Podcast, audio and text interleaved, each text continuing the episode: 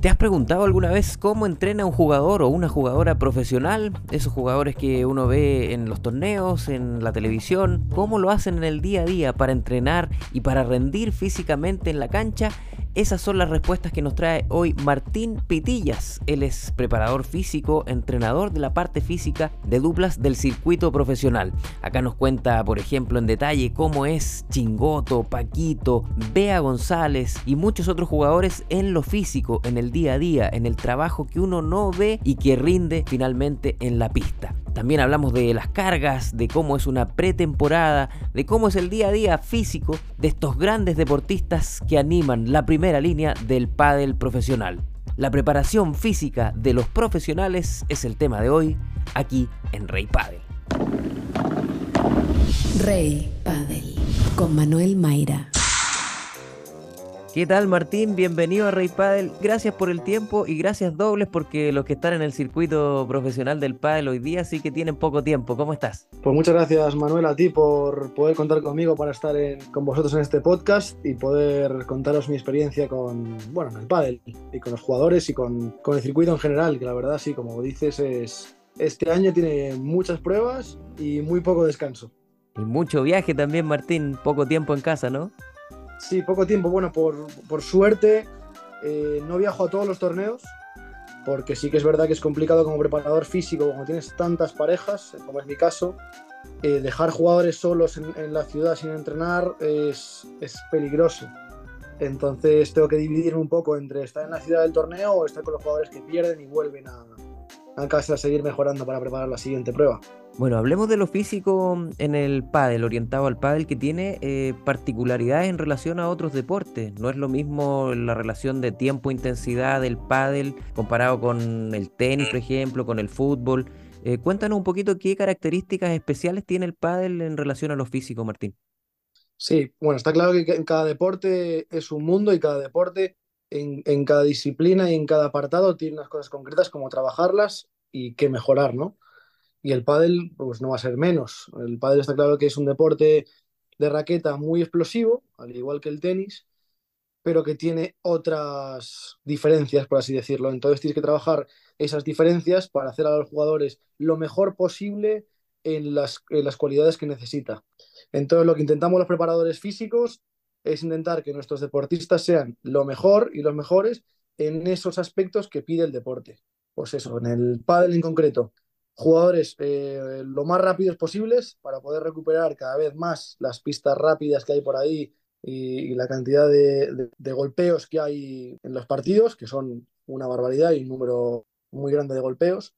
Hacer eh, jugadores muy resistentes porque hay partidos muy largos y tienen que aguantar un gran número de un gran volumen de juego y de movimientos repetitivos en el tiempo. Resistentes, eh, veloces, fuertes, para lo que te digo, aguantar todos, todos esos gestos técnicos la mayor, el mayor número de veces posible y de la mejor manera. ¿Y ustedes calculan más o menos el promedio de cuánto dura un punto de un profesional para trabajar en relación a eso, la intensidad?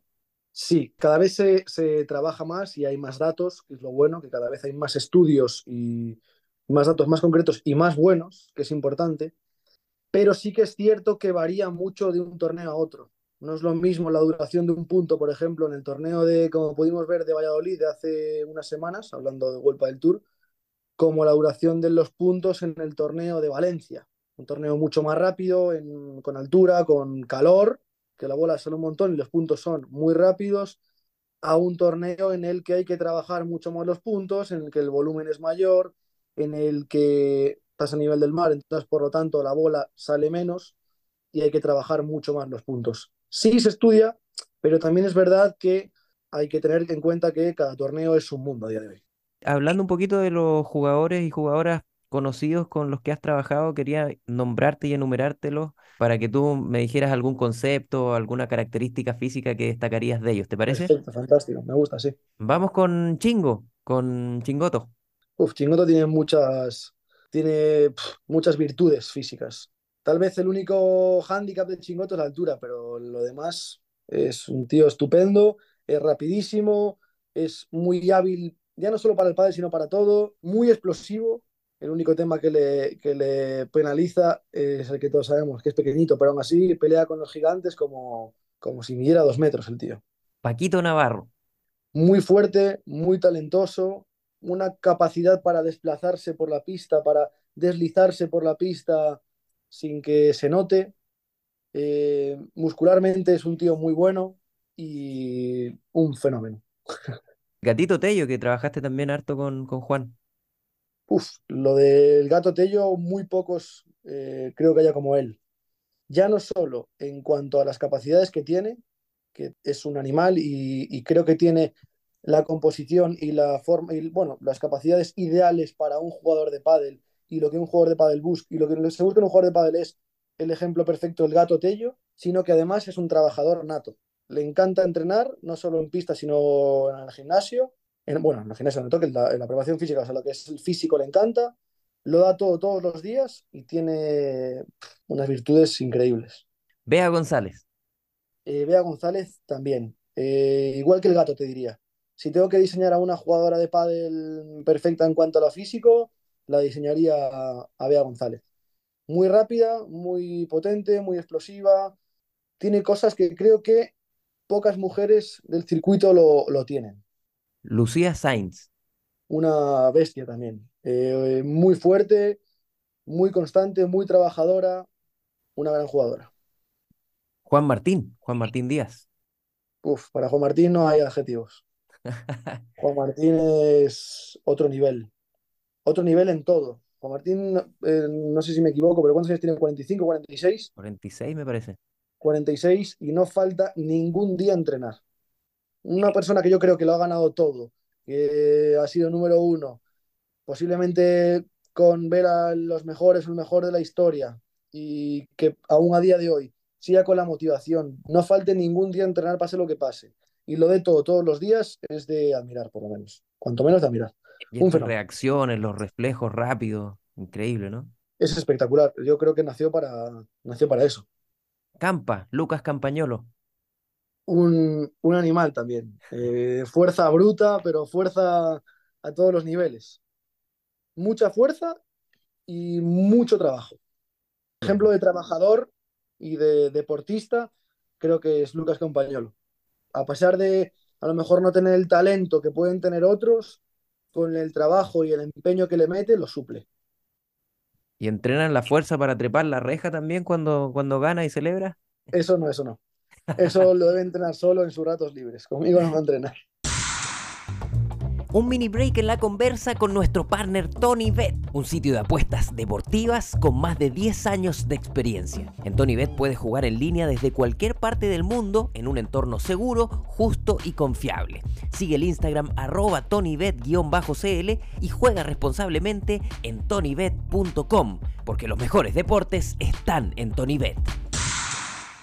Bueno, a los jugadores, el público los ve jugando, obviamente, ahí en, los torneos, muchas veces ve también videos entrenando en la cancha con, eh, con la pala, con la bola, pero se les ve poco entrenando el físico y es algo que hacen eh, con mucha frecuencia, pero ¿con cuánta frecuencia? ¿Lo hacen día a día? ¿Cuánto de pádel y cuánto físico le meten eh, estos profesionales? Sí, tal vez se vea menos porque es a lo mejor menos atractivo para el público, puede ser, ¿eh? Porque en cuanto a tiempo por lo menos los profesionales están todos los días, tanto eh, el trabajo físico lo hacen todos los días, ya sea en pista o sea en un gimnasio, en una sala preparada para tal, o en la pista de atletismo, bueno, lo que toque ese día, como en cancha. Todos los días hacen de todo, en mayor o menos medida, dependiendo de si vienes de torneo o si preparas un torneo o si tienes semana de preparación o si el jugador por lo que sea está lesionado y tienes que limitar un poquito más el impacto en pista y puedes hacer más trabajo en, en gimnasio, depende, lo que, depende de la situación de cada jugador y depende de la situación de, del calendario, pero si un jugador está sano y tiene tiempo, entrena todos los días físico y todos los días pádel. Creo también que es importante priorizar en pretemporada el trabajo físico al principio de la, del, bueno, en pretemporada, en los inicios de la temporada, por así decirlo, y que luego en temporada lo que prioridad, lo que prioriza, por así decirlo, es el tiempo en cancha, la, mejor, la mejora en pista. Sin olvidarnos de que es un equilibrio. Si el deportista está sano y preparado y fuerte para meterse en pista, se va a meter. Si el deportista o el jugador en este caso no está preparado, no se va a meter. Es un equilibrio, pero sí que es verdad que en pretemporada le daríamos a lo mejor al principio un puntito más a la parte física y en temporada un punto más a la parte de cancha. Martín, ¿y tú como preparador físico de una pareja profesional, por ejemplo? Bueno, tienes varias, pero eres parte de un equipo y me imagino que trabajas coordinado con ellos, de repente en coordinación con el entrenador de, de pádel, con el nutricionista o con el psicólogo por ahí que también pueden ir ajustando las cargas o, o el trabajo de cada uno. Eh, sí, a ver, yo creo que lo ideal es eso. Yo creo que lo ideal es intentar estar con una pareja y tener a un entrenador que puedas tener, eh, pues eso, continuo feedback con él, eso sería lo ideal. La realidad es que a día de hoy todavía no es así del todo. Es decir, los preparadores físicos, como en principio son pocos en el mundo del pádel, pues tienes un jugador que va con un entrenador, otro jugador que te viene de otro entrenador, entonces es un poco complicado. Pero, por ejemplo, en mi caso, que trabajo con Fede desde hace un par de años, y ahora con Paco, gracias a que se han juntado los dos, y por lo tanto también estoy con Gaby, que fue con, con, el que empecé, por así decirlo, con Gaby Reca, con su entrenador. Lo que yo hago es, con Gaby, eh, trabajo con sus jugadores principalmente. Entonces, ahora da el caso de que su pareja principal masculina es Chingoto y Paquito. Entonces, estoy con ellos dos. Estoy con los dos y continúo en comunicación con el entrenador principal, que es el que toma las, el que da las órdenes y el que, y el que manda. Entonces, yo tengo que estar en comunicación para transmitirle en todo momento cómo está el jugador, cómo entrenó, pues a lo mejor hoy vamos a aflojar un poco más por aquí o vamos a reforzar esto por aquí, a ver qué te parece, qué tal si hoy le damos descanso de cancha y sumamos más trabajo conmigo para mejorar estos aspectos. Eso es lo ideal para, para mejorar y ir todos en, eh, de, la misma, de la misma mano. En cuanto al nutricionista, lo ideal es que también esté, forme parte del equipo, pero sí que es verdad que es difícil hablabas de Chingo y, Paquito. Cuando tú trabajas con una pareja, ¿trabajas un poco diferenciado en torno a las características de cada jugador? Por ejemplo, uno ve que, que Chingoto eh, tiene características muy distintas físicas a, Paquito y, y, también los roles en la cancha exigen cosas distintas también. Sí, lo ideal, y es como se debe trabajar siempre, sí. Hay que, ya no solo en la posición en cancha, sino las características de cada jugador justamente como preguntas de Paquito y de Chingoto, como acabo de empezar con Paquito y llevo, eh, pues eso, un mes y poco, y solo hay torneos y no hay tiempo para entrenar, lo que se hace es recuperar al jugador entre torneos, recuperar tejidos y preparar para el siguiente torneo. Entonces no hay tiempo para hacer grandes diferencias ni grandes mejoras. No es tiempo para mejorar deportistas, tiempo para recuperarlo y prepararlo para el siguiente torneo. Pero sí, en cuanto haya tiempo y cuando hay tiempo con otros deportistas que llevo más tiempo lo he podido hacer, lo ideal es estudiar al jugador, verlo tanto en cancha como fuera, ver sus demandas y a partir de ahí empezar a trabajar con él. Ese es un gran tema que, que, tú deslizas ahí, Martín, porque hoy día hay muchos cambios de parejas y, y en, el, en el equipo, eh, que tú eres parte de equipos cuando trabajas con profesionales, te topas con, con proyectos o con jugadores que, que, no puedes empezar desde la pretemporada a trabajarlo, sino que tienes que subirte al carro en la mitad o en el medio de, de la misma temporada. Sí, totalmente. Es, es, es bonito por, por, lo que te digo, porque te da la oportunidad de, por ejemplo, trabajar ahora con Paquito, que es, que es un fenómeno, es un fuera de serie, pero también es complicado porque tienes que hacer un estudio muy grande y muy rápido en poco tiempo de, del jugador, que, hombre, Paquito sí, todos lo vimos, pero hay otros jugadores que lo los vemos menos o que son más recientes, que tienes que hacer un, un estudio muy rápido de, bueno, para, para, poder prepararlo y para poder mejorarlo, ¿no? Hemos hablado acá en otros capítulos de la edad de, de, los jugadores, que hoy día, bueno, hay muchos que vienen de abajo que son muy, muy jóvenes, pero todavía también hay, hay jugadores con mucha edad. De hecho, tú trabajaste con, con Juan Martín Díaz, esta Vela también, que están arriba de los 40 y siguen en el alto rendimiento. ¿Tú crees que habrá jugadores eh, en el futuro, arriba de los 40 años, como el caso de Vela, como el caso de Juan Martín Díaz, que sigan compitiendo al alto nivel o, esa edad del alto rendimiento en el pádel va a ir bajando, crees tú? Bueno, el caso de Vela y el caso de Juan Martín son casos excepcionales, porque son dos grandísimos deportistas que durante un montón de años y aún a día de hoy siguen demostrando que, que son superhéroes, por así decirlo. Sí que es verdad que no es normal ver jugadores con, bueno, no, no voy a decir que son mayores, pero sí jugadores con mayor edad a otros con tanta diferencia de edad que siguen ahí eh, dando guerra a la gente joven. Ya no sea, sea por talento, porque han entrenado mucho toda la vida o porque se han cuidado un montón y lo siguen haciendo, por diferentes motivos, pero la idea y lo, y lo que busca un preparador físico siempre ya no es solo el momento actual, es decir, sacar el mejor rendimiento ya del deportista, que sí, sino también alargarle la carrera deportiva. Cuanto más larga consigamos hacer la carrera deportiva de los jugadores, mejor. Sí que es verdad, como dices, que el deporte cada vez, el padre en este caso cada vez, es más físico y más agresivo, pero también la preparación física va avanzando y va evolucionando para que los jugadores duren más años y duren a un nivel muy alto. ¿Cómo es una pretemporada, Martín? Que es clave, obviamente, para, para empezar el año, para, para, estar fuerte, para prevenir lesiones. ¿Cuánto dura más o menos una pretemporada un profesional? Y me imagino que, que es dura. Uno a veces ve algunos videos de la pretemporada y están ahí sufriéndola en lo físico los, los jugadores y jugadoras. Sí, en cuanto a duración no te podría decir un tiempo determinado porque en los últimos años eh, cambió. No, no recuerdo bien ahora, pero si no me equivoco, un año empezó el primer torneo, no sé si en abril al año siguiente principios de marzo y este año muy pronto, no recuerdo muy bien, pero sí que es verdad que en los últimos años hay unos cambios muy grandes en cuanto al tiempo. Entonces, lo ideal, tener dos meses para poder trabajar sería buenísimo. La realidad es que no los tenemos porque la, la, temporada termina muy tarde, termina en diciembre los que tienen la suerte de competir en el último torneo del año.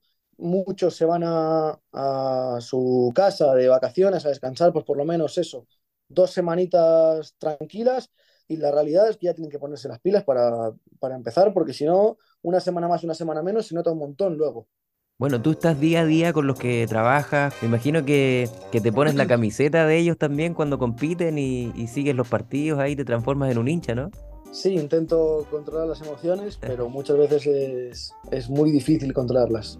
Bueno, aparte yo en mi caso lo vivo mucho, sí que todos lo vivimos porque al final te hacen partícipes y bueno, formas parte del equipo de una forma o de otra, pero hay gente que lo vive más y menos y yo soy de los que lo viven más. Martín, muchas gracias y nada, eh, felicidades por todo el trabajo que estás haciendo y, y toda la suerte con, con, los jugadores y los proyectos que estás actualmente. ¿Dónde te encuentran en redes sociales para que te busquen y, y puedan saber más de ti? Bueno, muchas gracias a ti, Manu, por contar conmigo, como te dije al principio. Cuando quieras estoy a tu disposición, ya que esto me encanta, y lo que sea eh, promulgar el pádel, eh, el deporte en general, estoy encantado. En redes sociales utilizo exclusivamente el Instagram, que publico poco, pero prometo que publicaré cada vez más. En nada, Martín Pitillas, todo junto. Un abrazo grande, hasta pronto. Hasta pronto, Manu.